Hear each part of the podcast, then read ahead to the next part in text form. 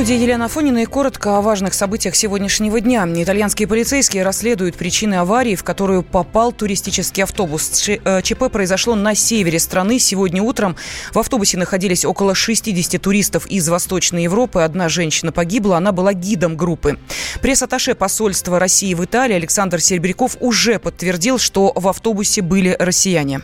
В результате происшествия одна россиянка погибла, 19 россиян получили травмы разной степени тяжести, преимущественно легкой. Пострадавшие направлены в две больницы города Сиены, куда в срочном порядке выехали сотрудники посольства России в Италии. В настоящее время наши дипломаты устанавливают личности потерпевших и оказывают переводческое консульское содействие и всю необходимую помощь.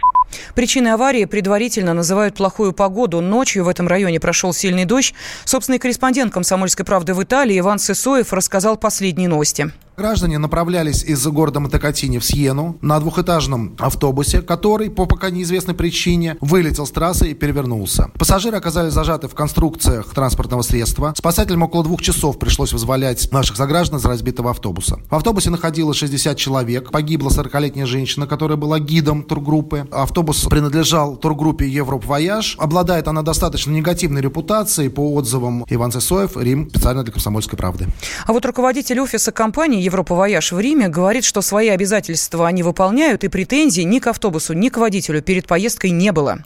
Туристический автобус э, компании Европе Вояж не принадлежит. Он принадлежит э, транспортной компании Шантора Гранд Туризма, с которой у Европы Вояж был заключен договор. Несколько лет э, сотрудничают вместе с этой туристической компанией. Это погодные условия, это мокрый асфальт, поваленное дерево, резкое торможение, просто ЧП, которое могло случиться, к сожалению, с каждым. Здесь не было вины водителя, транспортное средство полностью исправно, это автобус автобус новый, который прошел все технические проверки. Пострадавший сейчас в больнице, выехал наш представитель, вот пытается установить контакт с пострадавшими. Один человек погибший. А мы сейчас тоже на связи с родственниками. Школьник из Петербурга Руслан Магдиев блеснул в США. На международном научном конкурсе Intel ISEF 2019 он получил первую премию Американского математического общества. Это уникальная история. Впервые за 30 лет лауреатом этой премии стал юный ученый из России. Папа Руслана Тимур Магдиев в интервью «Комсомольской правде» признался, что математика у его семьи в крови. У нас в семье математика была всегда преимущественно. У него бабушка заслуженный учитель из Узбекистана по математике. По математике. В династии, можно сказать. Прошу заметить, что в НМО это тоже никогда никого не выставляет. Там твой ребенок сам заинтересован. И это делает и и это именно талант именно самих учителей. В Олимпиадах участвовал, были заслуги уже с первых классов. Кстати, сам Руслан говорит, что наукой заболел еще в детстве, поэтому для близких и э, друзей победа юноши не стала сюрпризом. Ну а под свое увлечение математикой э, Руслан подвел даже целую философскую базу.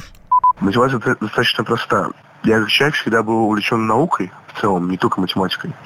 И всегда хотел узнать устройство мира в разных смыслах этого слова. То есть, будь то химия, физика, биология, даже литературу, то есть любые парадигмы, любые э, способы понять мир мне были интересны.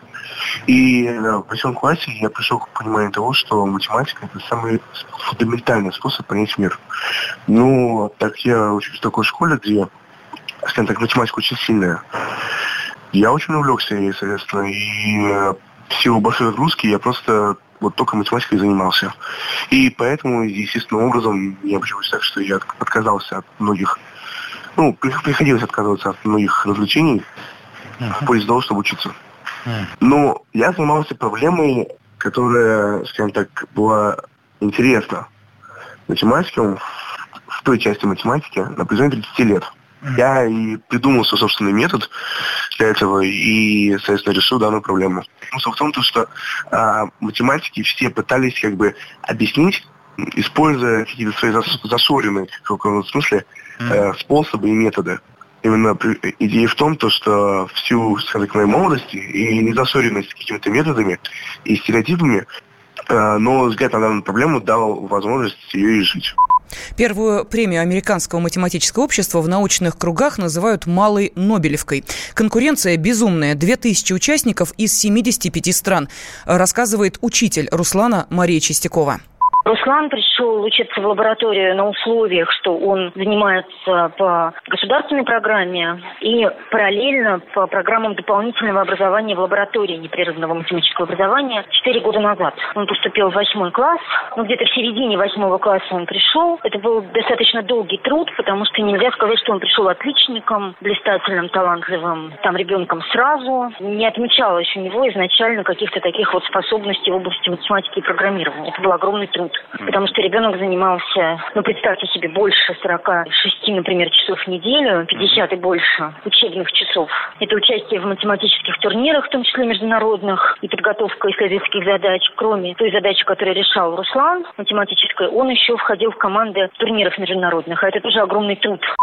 Победа российского школьника – это прекрасно, но не удивительно. У нас очень хорошие ребята, которые готовы брать самые высокие награды в мире науки, говорит ведущий научный сотрудник Института экономики Российской Академии Наук Сергей Малков.